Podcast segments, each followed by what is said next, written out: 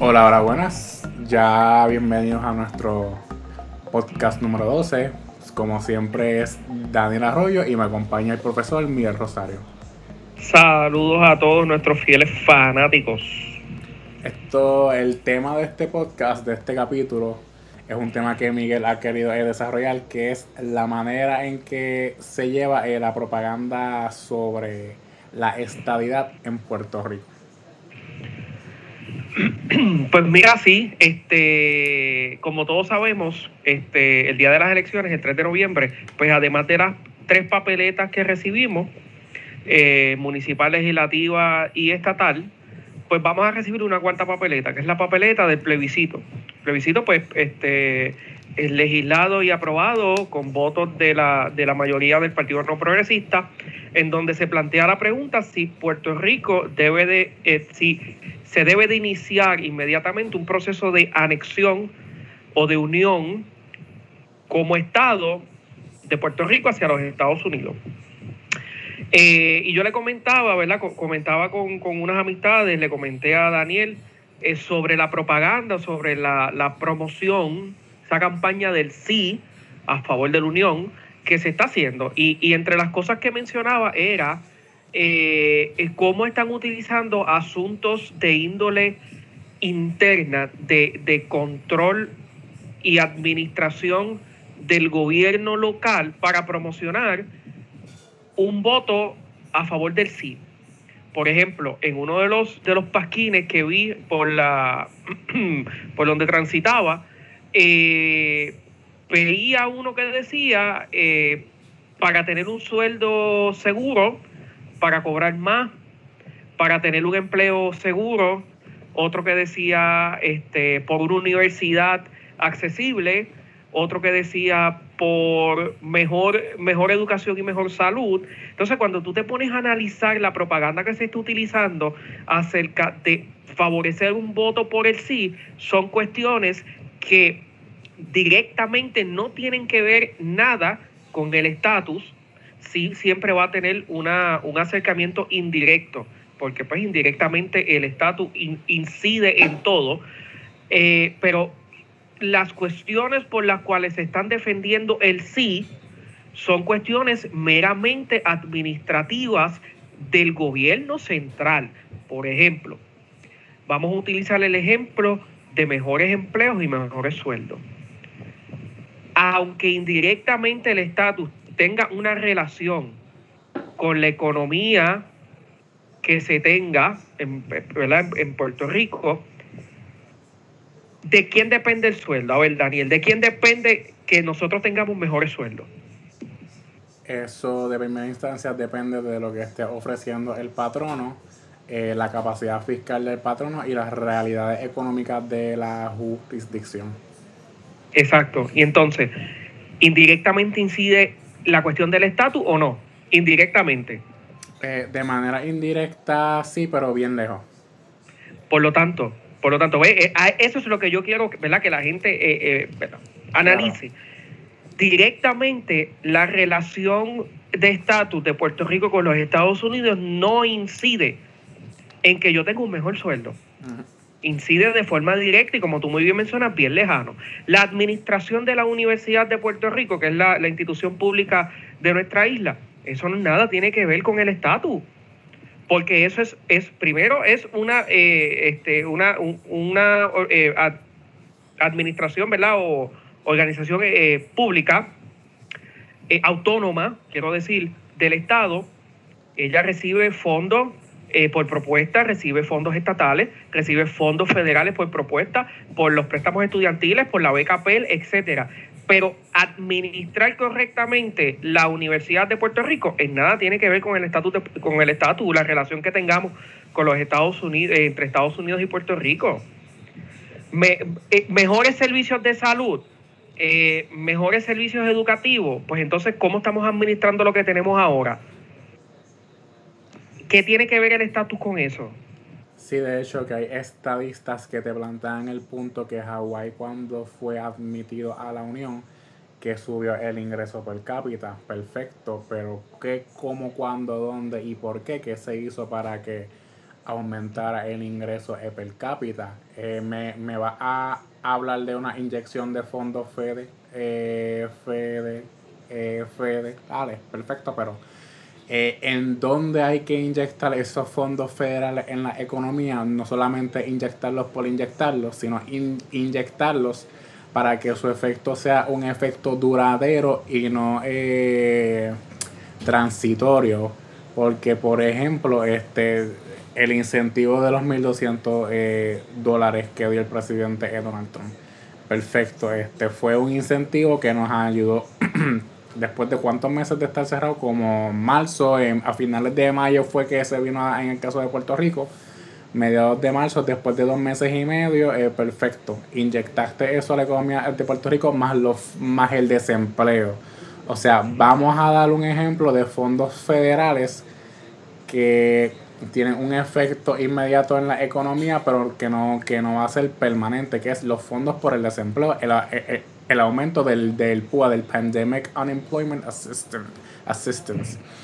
Eh, o sea, ese, ese programa se dio, el, de los 600, porque ya estamos en un programa de 300 dólares eh, semanales, se dio de abril hasta agosto. Por las personas que estuvieron desempleadas, en el caso de Puerto Rico, alrededor de 500 mil personas solicitaron desempleo, de, de esas 500 mil hay que quitar como unas 100 mil que se estima que fueron solicitudes fraudulentas. O ponle que limpio, 350 mil personas se quedaron desempleadas por el COVID y ya asistieron de los fondos estatales y unos fondos federales del desempleo.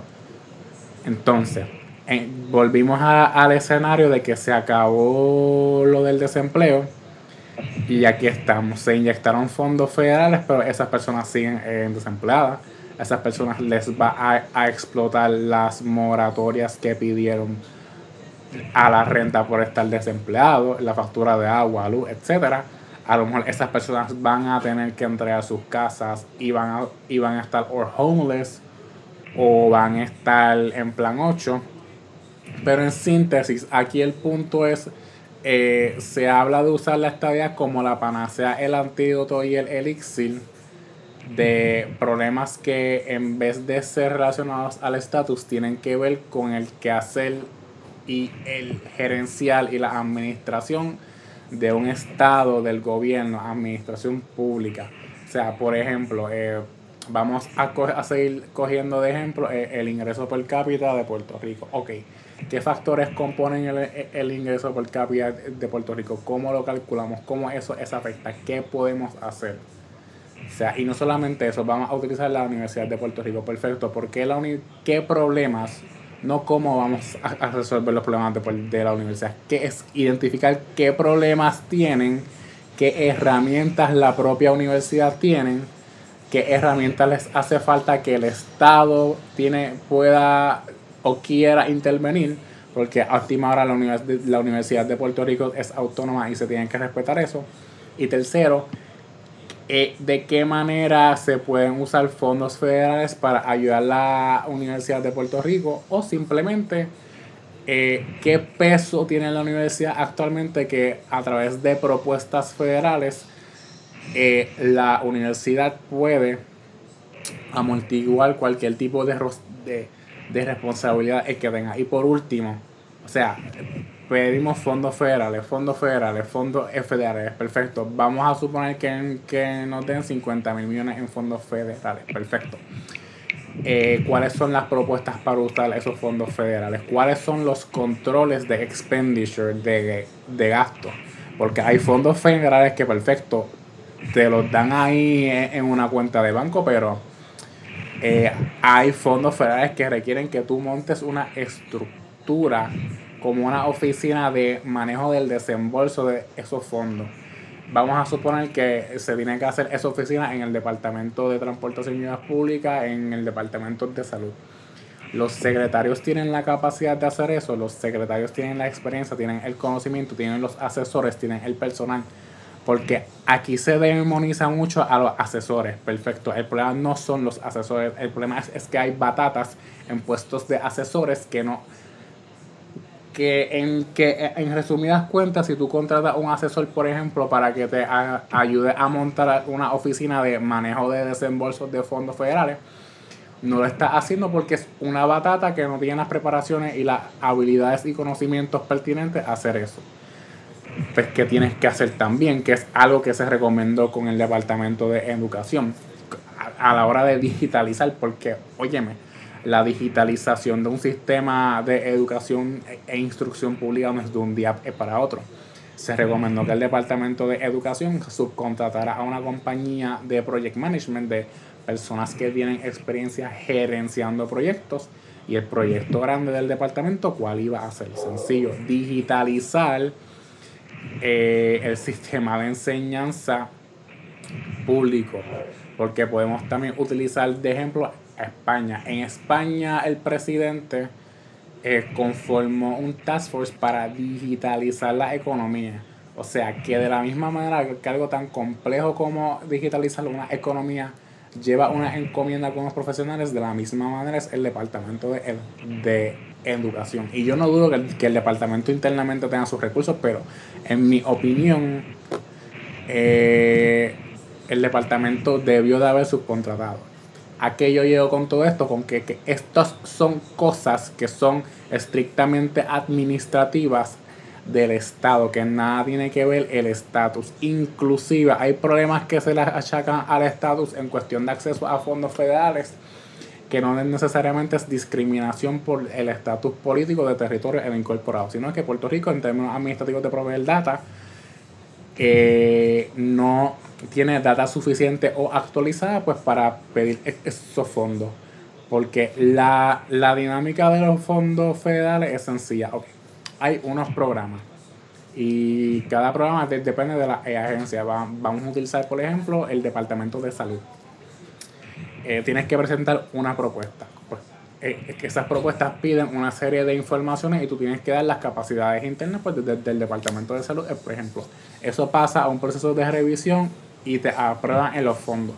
Puede pasar una de dos cosas, que te den los fondos o que te pidan que tú montes una estructura de desembolso y eso no es un problema de estatus, es un problema de sana administración, porque aquí todo el mundo sabe y las personas que han trabajado en gobierno federal que para tú hacer cualquier cosa en el gobierno federal tienes que llenar un formulario.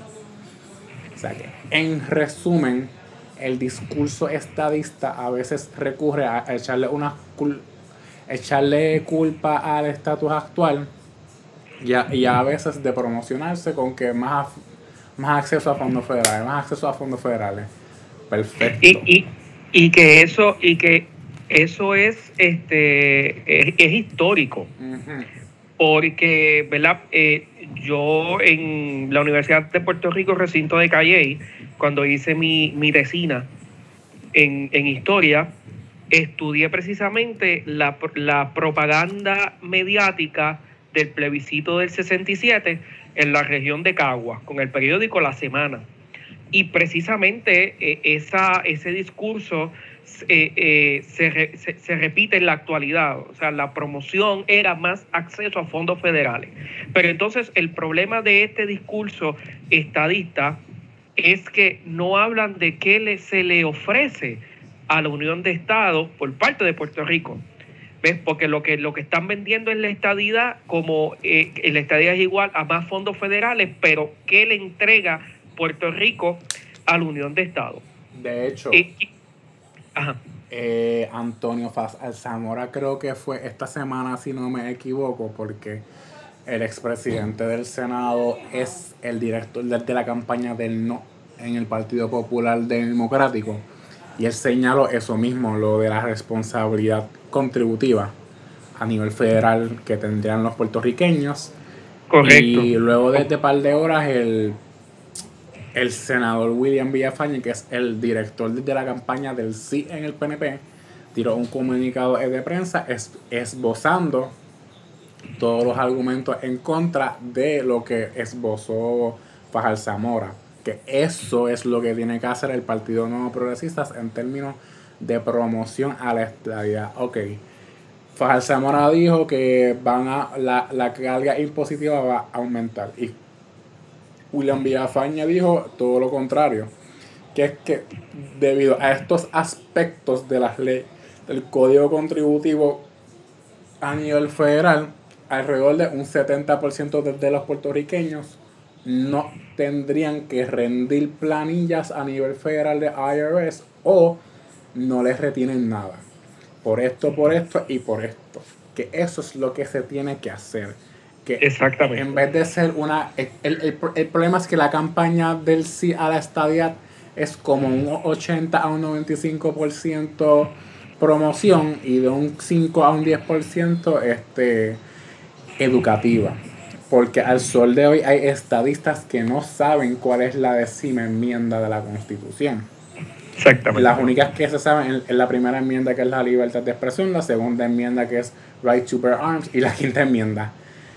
Pero la décima enmienda que te habla de la, los poderes de los estados, que, que el poder que no se le confiera al gobierno federal, poder que asume eh, poder que asume el Estado, no muchos lo saben y por eso hay independentistas que argumentan que la estabilidad es pasar de ser colonia a ser colonia, lo cual es erróneo porque ambos estatus pues son soberanos, que es el derecho que tiene todo pueblo a desarrollarse de una manera soberana.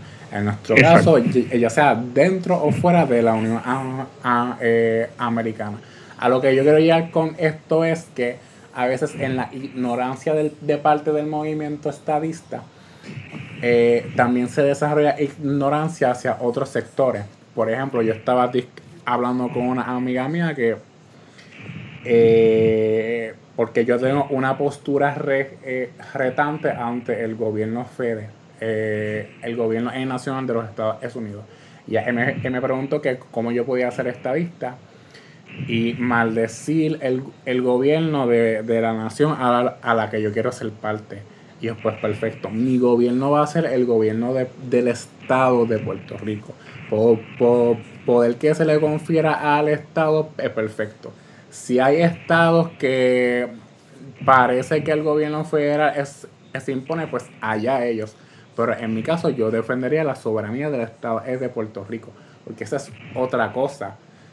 O sea, aquí hay una mentalidad de que, digo, y, y, es de entender porque el gobierno federal, pues, se, pues, dado a derechos que tiene por la constitución, que es la clausura territorial, pues tiene el derecho de imponerse y como la gente está acostumbrada a que Puerto Rico, siendo una jurisdicción americana, se creen que vamos a seguir siendo sometidos por el gobierno federal, aunque pasemos a ser Estado lo cual depende de, eh, del asunto de, de algunos poderes que no se le confieran al gobierno eh, federal. Un ejemplo para salir ya del tema de la décima enmienda que pueda es que cuando Barack Obama se aprobó el Obamacare, hubo estados, mayormente republicanos, si no me acuerdo, que fueron al Tribunal Supremo a reclamar a que no les aplicara el Obamacare porque y se ampararon en la décima enmienda.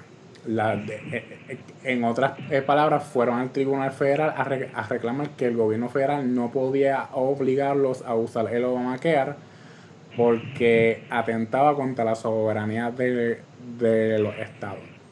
Correcto. Así que. Mira, yo. Ajá. No, no, que termina porque quería comentar algo sobre un video de la campaña del sí. En síntesis, la campaña del sí, pues honestamente la, promoción de la campaña del sí está bien segmentada en términos de mercadeo. Es una buena promoción, pero en términos inteligentes y este, e, educativos e instructivos, no va más allá, número uno. Y número dos, este, el movimiento estadista también tiene que ser un poco más en vez de apelar a un solo sector de esas personas que yo pienso que es el problema, que está apelando simplemente a un sector que le importa mayor acceso a fondos federales y en la mente de cualquier persona mayor acceso a fondos federales quiere decir mejor economía, se debe de intentar también de ser un poco más deep y profundo en la discusión. Mira, quería comentar algo sobre el, eh, el video que circuló ayer de la campaña del sí, en donde eh, el video comienza con una joven hablando de que a partir de 1898 hubo un intercambio político, social, cultural. ¿Tú lo viste? Sí, lo vi. Mira, ese video, eh, ¿verdad? Parte de lo que en la historia nosotros como, conocemos como revisionismo histórico. Y el revisionismo histórico no es otra cosa que eh, eh, tomar ciertos aspectos de la historia y construir una, una nueva historia basada en la prédica que yo quiero defender. ¿Verdad? Y ve, pues, eh, el, video, el video trata precisamente de eso, de revisar los procesos históricos. A partir del 1898 en Puerto Rico, eh, obviamente los Estados Unidos invaden la isla como parte de la guerra hispanoamericana. Aquellos entraron con cañones y con armas. Aquí no entraron dando las manos y hola, buenas, buenas tardes, me llamo fulano de tal, soy los Estados Unidos. O sea, no, eh, no, no sucedió así. Una de las primeras movidas, una vez este, se instaura el régimen militar, porque aquí lo que hubo en 1898 fue un régimen militar. El presidente de los Estados Unidos nombraba a los, a los este, generales del ejército como gobernadores. Hasta que en 1902 se, se da la primera ley orgánica, que es la ley Foraker. Pero de 1898 a 1902 lo que hubo fue un gobierno militar. Y la primera medida, una de las primeras medidas del gobierno militar fue devaluar el dólar, el, peso puertorriqueño, porque Puerto Rico tenía su propia moneda. Y, ¿verdad? y eso se da en uno de los procesos de negociaciones de autonomía con, el Reino de España, en donde precisamente se había firmado la Carta Autonómica que Puerto Rico había obtenido un grado de autonomía bajo el régimen español que no fue invitado a las negociaciones de paz del Tratado de París de 1898, 1899, perdón. Así que Puerto Rico con un grado de autonomía no fue invitado a negociar esa paz de la guerra que había, que fue capturado como botín de guerra de ese proceso. Y una de las medidas fue devaluar ese peso puertorriqueño. Y la otra medida fue colocar un detente a los pagos de las deudas y de los préstamos. O sea que ese, eh, las primeras medidas que toma eh, los Estados Unidos una vez entra a Puerto Rico profundizaron aún más la crisis económica que existía. Entonces, ¿de qué, de, qué, ¿de qué intercambio cultural, social, político y económico estamos hablando? ¿Ve? Que, o sea, que, que, ya partimos de la premisa con revisar la historia para yo ajustarla a una prédica a la que yo quiero impulsar para ganar unos votos. Y están partiendo de una premisa totalmente errónea porque la historia está ahí. Sí, o sea, Ahora, el anuncio estuvo bueno, pero mi problema puede ser porque fue una invasión. Correcto, fue una, aquí no entraron con flores y, y, este y confeti ni nada, aquí entraron con cañones y con, con armas, con armas de fuego. O sea, y, ellos tomaron a Puerto Rico como botín de guerra. Aquí no hubo ningún intercambio. Aquí, al, contrario, aquí lo que hubo fue una imposición, porque lo que primero que impusieron fue el inglés. Lo, otro que impusieron fue jurarle lealtad a la bandera y cantar el himno. Que los puertorriqueños de esa época balbuceaban, porque no entendían ni sabían lo que estaban diciendo. O sea que que hubo un grado de, escolarización que se dio paulatinamente, eso sí lo podemos debatir. Que hubo construcción de escuelas, que hubo construcción de hospitales, que hubo un proceso de modernización, claro, hubo un proceso de modernización. Pero a costa de qué? A costa de que fuimos un botín de guerra. ¿Ves? que, ese es mi problema, eh, eh, ¿verdad? Uno de los problemas que tengo con esa con esa este, campaña del sí. No hay sustancia. Lo que estamos es, eh, eh, lo que están es disparando con unos discursos que, que cuando tú te sientas a analizarlos, tú dices, ven acá, pero es que estos problemas los tengo que, los tengo que manejar yo porque son problemas internos, son problemas administrativos, son problemas gerenciales. Entonces estoy apelando con un discurso eh, de revisionismo histórico, me estoy aprovechando de un desconocimiento general de la historia, porque así es que se ha hecho a lo largo de, ¿verdad? de la historia de Puerto Rico. Hay un desconocimiento de unos procesos históricos que se dieron. Eh, y aprovecho ese desconocimiento para que, pues, pues, entonces yo llevo mi discurso y nadie me va a preguntar. Eso es así. De verdad que no entiendo por qué hicieron eso. o sea, Estados Unidos invadió a Puerto Rico, perfecto, no hay ningún problema con eh, admitir eso. Exacto, ¿cuál es el problema con admitirlo? Porque ¿qué fue así? Pero si tú me dijeras a mí que tú me presentas un video diciéndome, mira, Puerto eh, Estados Unidos nos invadió en 1898, pero luego de tantos años comenzamos con estos procesos, ahí yo entonces te, compro, te compro el discurso, ¿por qué? Ah, porque cuando revisamos la historia esto es correcto. Me está dando unos, unos sucesos que yo puedo confirmar con hechos históricos. Pero que tú me digas que me está, que ah, un intercambio cultural, nosotros nos sentamos y entonces ellos me enseñaron esto, aquello, eso no, no, definitivamente que no, está mal, de verdad. Sí, sí, claro, porque a última hora hubo una invasión, pero luego de todo eso hubo un intento de asimilar a Puerto Rico al sistema estadounidense, número uno. Y número dos, o sea, última hora son ejercicios que hizo el gobierno fe, eh, federal per se que era a, lo que yo iba. O sea, a mí me interesa el desarrollo soberano de Puerto Rico dentro de la Unión Americana y que el gobierno federal, o sea, whatever, que sean decisiones que no afecten a, Puerto Rico. Porque si, es, si fuera por los 50 estados, entonces en los 50 estados eh, eh, votarían por salirse de la eh, Unión por lo de la lo la guerra hueca de la guerra contra eh, las drogas, que fueron ejercicios con excusas de meterse a países al sur de Estados, Unidos, que, o sea, que no, que no debe de haber ningún tipo de problema de admitir eh, eh, lo que Estados Unidos hizo mal y sigue haciendo mal, igual la guerra de Irak, Afganistán. O sea, el gobierno federal siempre va a, a meter la pata siempre. Mira, y que, y que este, ayer en el debate Pierluisi eh, lo, lo, lo dijo. La estadidad y los estados tienen soberanía. Sí, que ahí, está, claro. ahí es que él usa el ejemplo de Nuevo México, que a Nuevo México se le impuso como condición a ser admitidos que el idioma oficial fuese inglés perfecto. Luego de ser admitidos, no papá. O sea, e, ese poder no se, le, no se le confiere al gobierno federal de establecer idiomas oficiales y, uso de ejemplo que hay que hay este que cada estado tiene su idioma oficial distinto y también quiero traer a colación que, que creo que leí en Twitter que hay estados estados no, me imagino que ya esto a nivel nacional que la papeleta presidencial está disponible en varios idiomas sí, eh, eh, es, correcto, es correcto. Y a nivel federal, o sea, a nivel constitucional, eh, de, en los Estados Unidos no hay un idioma oficial. Se utiliza el inglés.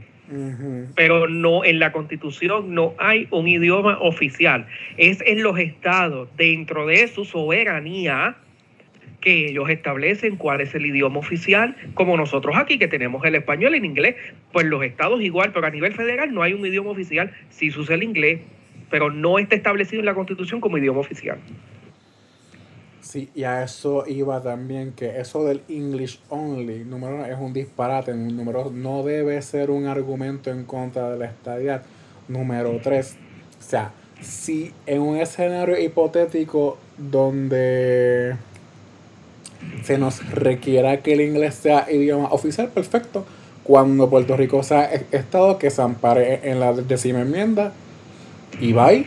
O sea, porque a última hora eh, Puerto Rico no tiene que hacer lo que el gobierno federal le, eh, diga, a menos que sí sea un poder conferido al gobierno federal. Ese es el punto. Y el punto 3, o sea, eso de English Only, muchos de esos grupos son grupos eh, racistas. O sea que también hay que tener cuidado cuando se hace causa común con grupos racistas para, o sea, por quitarle un ojo a la estabilidad, te quitas dos ojos eh, tú mismo. Mira, y, y, y, para terminar, porque ya creo que nos pasamos. Sí. Este, ya nos pasamos de tiempo.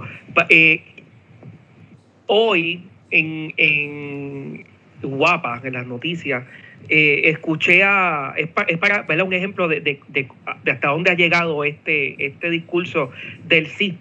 Eh, escuché a Kenneth McClintock en, un reportaje de, de Noticentro, en donde decía que el Senado Federal está esperando la votación del 3 de noviembre para admitirnos como Estado y a Washington.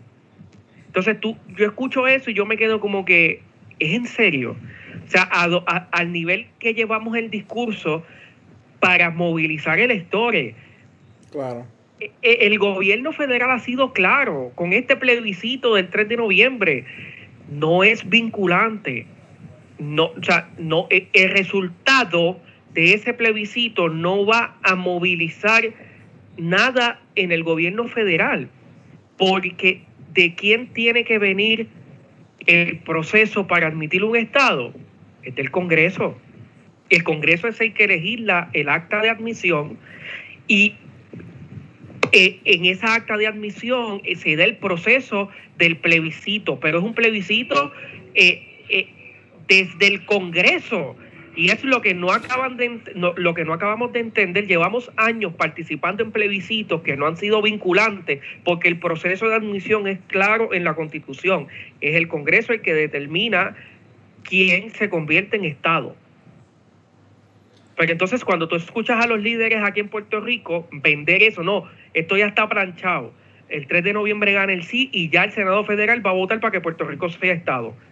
Y tú, y tú te quedas como que es en serio, o sea, hasta el nivel que llegamos de la demagogia en el discurso. Claro.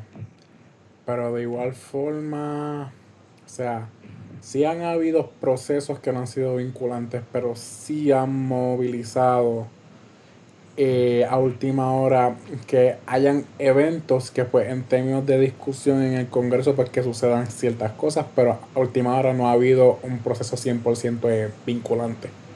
Por lo tanto, mira, y, en términos, y, ni hablar del de la participación, cuando se dio el plebiscito de admisión del estado de Hawái, participó un 23% de la población. Pero ¿cuál es la diferencia entre ese 23% de participación electoral en el plebiscito del Hawái versus el 20 y pico de por ciento de participación del último plebiscito del 2017? Que el de Hawái fue legislado y aprobado por el Congreso de los Estados Unidos y firmado por el presidente de los Estados Unidos. Claro.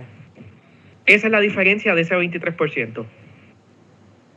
Bueno, bueno ya estamos. sí, con eso ya podemos cerrar el tema. Mira, y voy a cerrar con esto. Este, este, este, intercambio de ideas que hemos tenido aquí es el intercambio de ideas que deberíamos de tener recurrentemente. ¿Por qué? Pues Daniel es un defensor de la estadidad. El que me conoce sabe que yo no defiendo la estadidad, yo defiendo la independencia. Pero hemos llegado a unos puntos medios eh, a la hora de debatirlo. ¿Por qué? Porque yo entiendo el proceso, ¿verdad? Y entiendo el ideal que él tiene y tengo que verlo todo en una justa perspectiva. De la misma forma en que hay un discurso de demagogia eh, desde la estadidad, hay un discurso de demagogia contra la estadidad.